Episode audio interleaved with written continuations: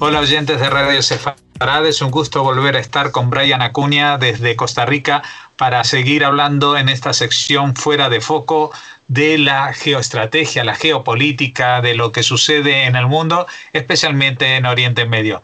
¿Qué tal, Brian?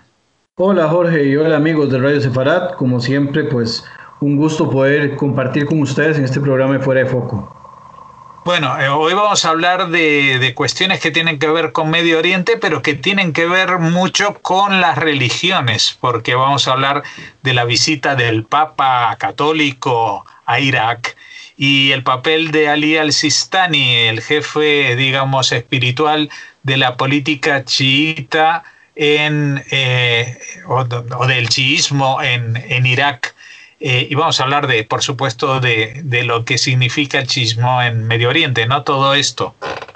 Sí, es bastante particular. Bueno, conversábamos fuera de, micrófono cómo hay grandes diferencias, así como, bueno, esto lo que nos demuestra, digamos, de alguna manera es que no hay, digamos, un pensamiento monolítico dentro del Islam, que si hay algo que siempre combato cuando este tipo de, charlas o de conferencias es la generalización con respecto a los grupos, el Islam, así como las otras eh, corrientes religiosas o las otras espiritualidades, no son monolíticas, tienen una serie de divisiones y dentro de la visión chiita, ¿verdad? que no es lo mismo igual hablar de chiismo duodecimano, de hablar de los decimanos y bueno, todas estas referencias que hay, lo mismo ocurre con las figuras de peso que en ocasiones em, responden más a una situación geopolítica o, política propiamente de lo que viven los territorios que necesariamente de lo que se refiere a la, al tema de la espiritualidad. Aún así, pues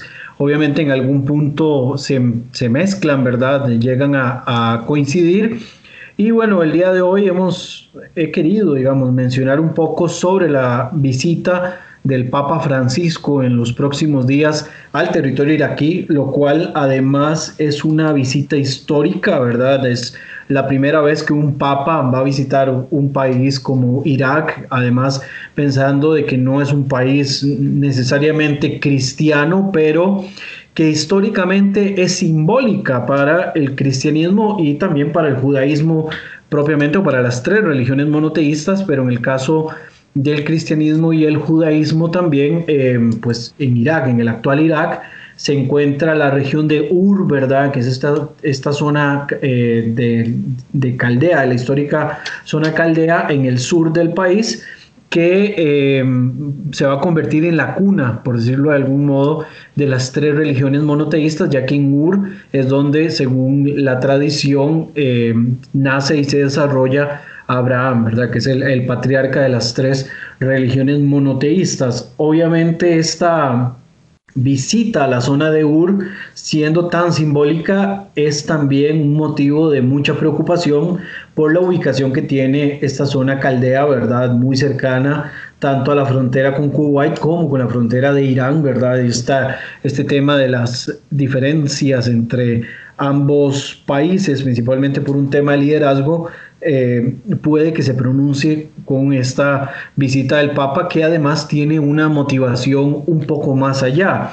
La, idea del Papa, ¿verdad? Que además va a visitar, además de Ur de los Caldeos, va a visitar la región de Erbil, ¿verdad? Que es la, capital del Kurdistán iraquí y en algún momento se va a encontrar en Bagdad, ¿verdad? Todo esto puede que no suene como absolutamente nada, sin embargo, el simbolismo que trae eh, inmerso es sumamente significativo y uno de esos elementos importantes de lo que quiere realizar la visita de Francisco a Irak es la firma de un documento que eh, se trata de diálogo interreligioso entre cristianos y musulmanes, ¿verdad? Este documento que ya fue firmado por su contraparte sunita eh, a través del el imán, el gran imán de la mezquita de, Al-Azhar, ¿verdad? Y de la, también director de la universidad del mismo nombre, quien es Ahmed Al-Tayeb, ¿verdad? Que es el, el rector de la universidad y es una de las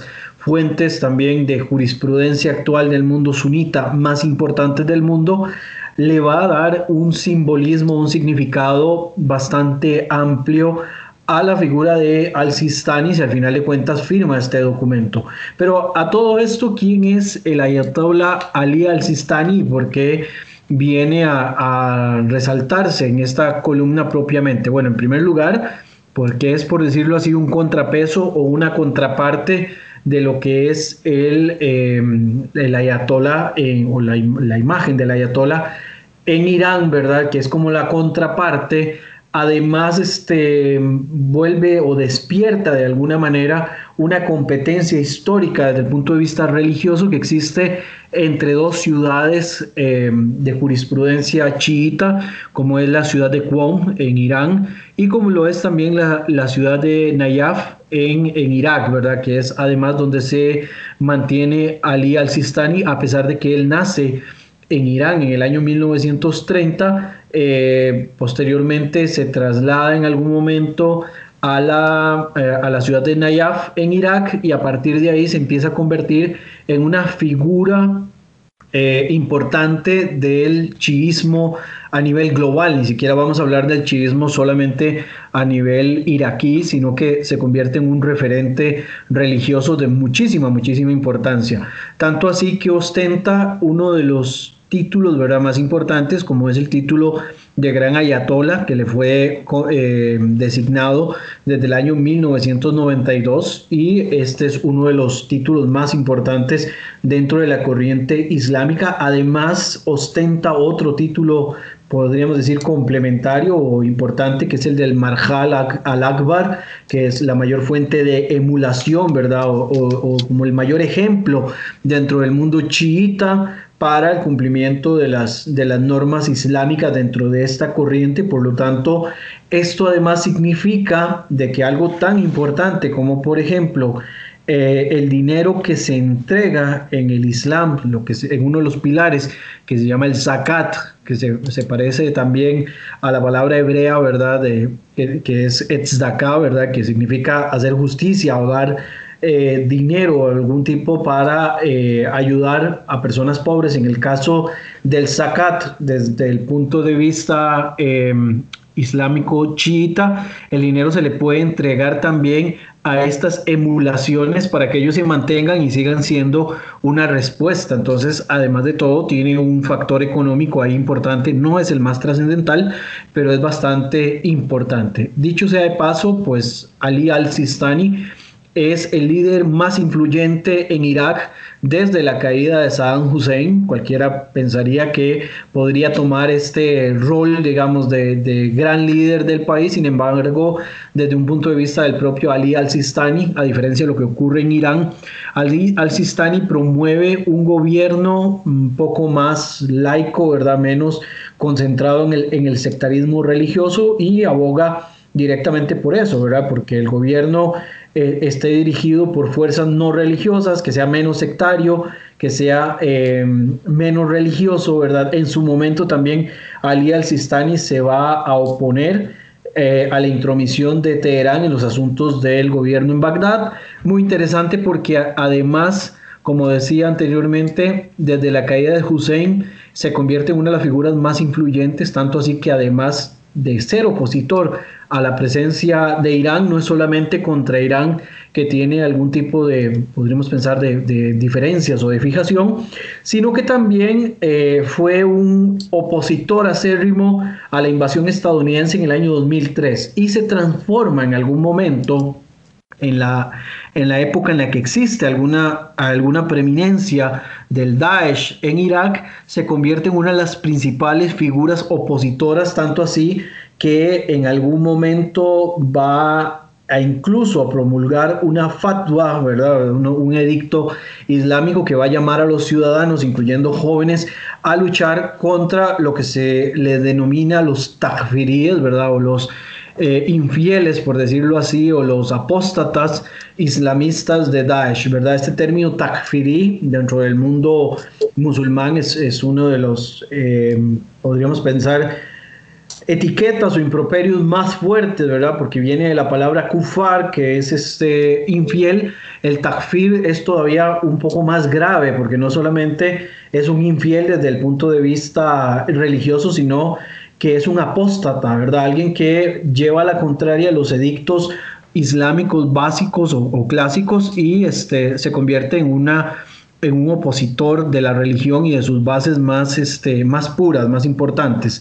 Eh, obviamente este, esta situación de oposición a todos los grupos que se quieren, que quieren echar mano de la situación en el Irak actual, eh, lleva, digamos, en algunos casos a los partidarios del liderazgo en Irán a despertar este viejo fantasma que ya había mencionado anteriormente de la lucha religiosa entre las ciudades de Nayaf en Irak y Qom en Irán, ¿verdad? Si bien ambas escuelas tienen un importante rol entre sus creyentes, entre sus feligreses, hasta la creación del Estado actual de Irak, ¿verdad? Nayaf era el centro de la espiritualidad chiita, esto es a principios de los años 20 del siglo pasado, y a partir de la Revolución Islámica de 1979 y con la llegada del Ayatollah Khomeini eh, a Irán, se toma la ciudad de Qom con una centralidad bastante importante. Eh, esto obviamente también va a cambiar, como ya lo mencioné, con la caída de Saddam Hussein, quien además era un líder de corriente sunita, aunque laico, ¿verdad? Y Nayaf regresa a lo alto de la espiritualidad chiita y el chiismo iraquí, que aboga por un gobierno menos sectario o religioso, y al-Sistani va a tomar, digamos, esa posición de, principal fuente del, mundo eh, musulmán chiita. Ali al-Sistani, como ya lo dije, ¿verdad? Eh, al ganar esta posición tan importante dentro del mundo chiita, se convierte también en un opositor del estatus del establishment de Irán actual, ¿verdad? Este, este establishment altamente conservador, de hecho que se dice de que Ali al-Sistani tiene una eh, una línea directa o de contacto con los líderes reformistas en Irán, ¿verdad? Se, habla de que eh, ha tenido reuniones con diferentes líderes del mundo eh, chiita en Irán, pero la mayoría del tiempo las, em, las reuniones que él ha tenido ha sido con reformistas, ¿verdad? Reformistas dentro del mundo iraní es gente que está un poco en una posición un poco menos conservadora de los que lideran actualmente. De hecho, se, se habla en algunas en algunas notas, ¿verdad?, de que en su momento, cuando estuvo Mahmoud Ahmadinejad como presidente iraní, eh, Ali al-Sistani pues rechazó reunirse con Ahmadinejad, ya que tenía una oposición bastante fuerte con respecto a Ali al-Sistani. Jorge, no sé si tienes en este punto alguna consulta o algún comentario. No, no, no, estoy atento a tus explicaciones. Muy bien, regresando al tema de la, de la visita del Papa Francisco a Irak y, eventualmente también esta firma de Ali al-Sistani, eh, sumándose, como ya lo había mencionado, al gran imán sunita de, Al-Azhar, que es Ahmed al-Tayeb, eh, si firmara este documento de entendimiento, le va a sumar mucho más poder a nivel global en el punto religioso del, del chiismo, ¿verdad? Por encima, por supuesto, de cualquier otra fuente de emulación que pueda existir en estos momentos, porque Ali al-Sistani es una fuente de emulación, ¿verdad? Pero no es la única que existe en estos momentos, pero si Ali al-Sistani firma este documento, eventualmente se va a convertir en una todavía en, un este en un emblema, ¿verdad? O, va a ser un referente del mundo chiita y todos los que puedan venir posteriormente a Ali al-Sistani, porque además hay que empezar a, mencionar un factor bastante importante y es que Ali al-Sistani ya es una persona grande. Nació en el año 1930, ya este año va a cumplir 91 años, ¿verdad? En, en el transcurso de este 2021 y por lo tanto habría que ver cuál es la línea que puedan seguir los este, sucesores de Ali al-Sistani, que es muy probable que si Ali al-Sistani toma esta determinación y esto le lleva a una mejora en la situación política y en la estabilidad de Irak, que las próximas emulaciones o los próximos grandes ayatolas que vengan a sustituir a Ali al-Sistani tomen una línea muy similar y se mantengan también alejados de alguna forma del gobierno iraní, ¿verdad? Esto, por supuesto, para el gobierno de los ayatolas en Irán eh, pues golpean su imagen, ¿verdad? De alguna, de alguna manera, de alguna forma, y esto podría eventualmente aislarlos todavía más, ahora desde otra perspectiva todavía mucho más, eh, pues un poco más delicada, que es el tema religioso e ideológico, y por lo tanto esa visita y esa firma le enciende, podríamos decir, luces de emergencia a la visita, la, la pone en una categoría roja, porque ya de por sí visitar Irak eh, cualquier líder de este, político o religioso que visite Irak ya entra en una categoría roja, ¿verdad? Y, se deben de tomar muchas consideraciones para evitar que pueda haber algún tipo de atentado contra la vida de Francisco. Pero por el otro lado también existe este desgaste a la imagen del ayatollah en Irán, ¿verdad? Que podría eventualmente también minar a lo interno de Irán la imagen que existe de los ultraconservadores, que son los que tienen en este momento el dominio del país. Ojo, que en Irán el hecho de que haya un desgaste eh, podría impulsar de alguna forma de que puedan haber algún tipo de cambios, ¿verdad? Y que em, eventualmente, obviamente estoy especulando bastante, pero podría ser una, una situación eh, realista que en algún momento se promueva la posibilidad de que un líder menos conservador tome el lugar que en estos momentos tiene y que esto le permita a Irán pues tener un poco más de apertura hacia el mundo. Obviamente eh, habría que esperar a través del tiempo que, podría ocurrir en Irán. Lo, lo, importante acá es que esto de alguna forma envía un mensaje y, mete presión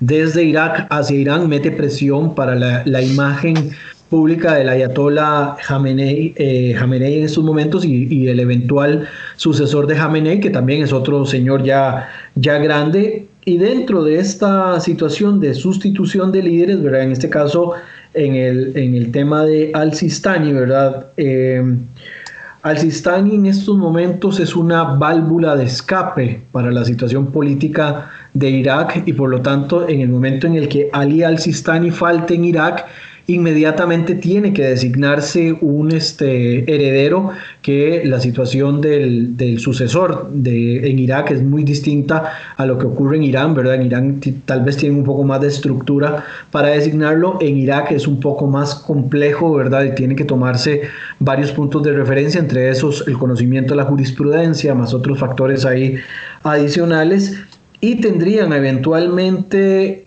que sustituir a Ali al-Sistani por alguien con el mismo carisma, o por lo menos con el mismo arraigo que genera Ali al-Sistani, para eh, lograr, digamos, preservar una, por lo menos, una armonía dentro de la, de la, situación actual. Irak sigue siendo un desastre hoy por hoy, pero por lo menos este tipo de figuras logran generar algún tipo de equilibrio y eso es lo que finalmente se debe de plantear, evitando también de alguna manera de que el gobierno de Irán quiera siquiera meter la mano en el proceso. Hay varios candidatos para, para tomar este lugar, no los voy a citar en estos momentos, pero también hay una figura adicional que no se ve, digamos, al corto plazo que se convierta en el sustituto de Ali al-Sistani, pero que se va a convertir en una figura importante dentro, o ya es una figura importante dentro de la política y la religión en Irak y que también es de la ciudad de Nayaf. Y en este caso hablo eh, directamente de Muqtad al-Sadir, quien es un miembro también de un renombrado clan chiita en Irak, ¿verdad? Es hijo también del asesinado gran ayatollah Mohammed Sadegh al-Sadir, eh, quien fue asesinado por el, si no me equivoco, el régimen de Saddam Hussein en su momento. Y este, esta es una figura que va a ir tomando fuerza eh, cada vez más, ¿verdad? Desde el punto de vista religioso y desde el punto de vista político en Irak y bueno, dentro de los sustitutos, si bien en estos momentos Al-Sadir, tal vez por un tema de edad y por un tema de que hay otras figuras que, quieran ser renombradas, no va a tomar, digamos, como esa posición de Marjal al-Akbar, puede que eventualmente en un futuro no muy lejano sea quien, quien llegue a asumir ese puesto y por eso es importante también tener presente ese nombre por si en algún momento eh, se llega, digamos, a, dar algún cambio político importante y empezamos a ver esta figura y que no se diga que no sabíamos de su existencia O, que, o que pensemos a nivel occidental de que es un desconocido cuando a, través del mundo iraquí, del mundo chiita y del Medio Oriente en general, ya digamos, en este caso Muqtada al-Sadir tiene un, un importante puesto dentro de la política y la religión iraquí que eventualmente también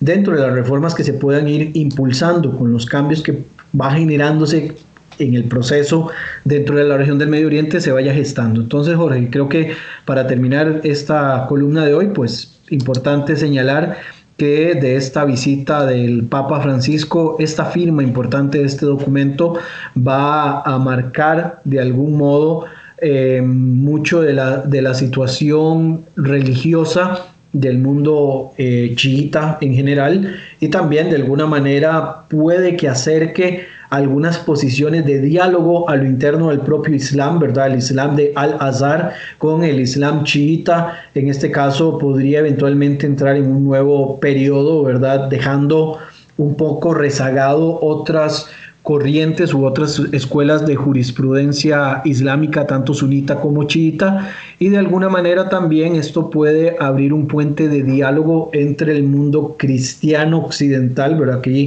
hago ese señalamiento de occidental porque Francisco es el líder del cristianismo occidental, de alguna manera, ¿verdad? Obviamente ahí habrán algunos detractores, ¿verdad?, del mundo evangélico y demás, pero desde un punto de vista político, Francisco es el líder del, del mundo cristiano occidental y este puente que se está tendiendo puede eventualmente hacer cambios también considerables en la geopolítica, porque estos son elementos importantes que, influyen dentro de la política a sus respectivos países y eventualmente también tener algún tipo de, de, peso o de cambio en las políticas de Estado con respecto a las relaciones con otros países occidentales y con otros países dentro de la región. Jorge. Pues nada, eh, yo le recomiendo a los oyentes prestar atención a los personajes que nos presentas, que en principio mucha gente desconoce, simplemente recordando que hace, creo que fue hace dos años cuando hablaste en una columna por primera vez del príncipe saudí Mohammed bin Salman, que era bastante desconocido. Entonces hoy en día aparecen los telediarios día sí, día no, eh, con el tema de Khashoggi, con eh, el tema de las reformas en el, en el día a día de este país de Arabia Saudí que parecía inamovible por los tiempos de los tiempos. Así que eh, recomiendo a los oyentes prestar mucha atención a los que nos presenta Brian Acuña de forma muy documentada eh, y siempre con mucho conocimiento de causa. Muchas gracias Brian y esperamos volver a contar contigo dentro de dos semanas. Muchísimas gracias Jorge y muchísimas gracias a todos los oyentes de Radio Separada y como siempre les digo, estamos en contacto.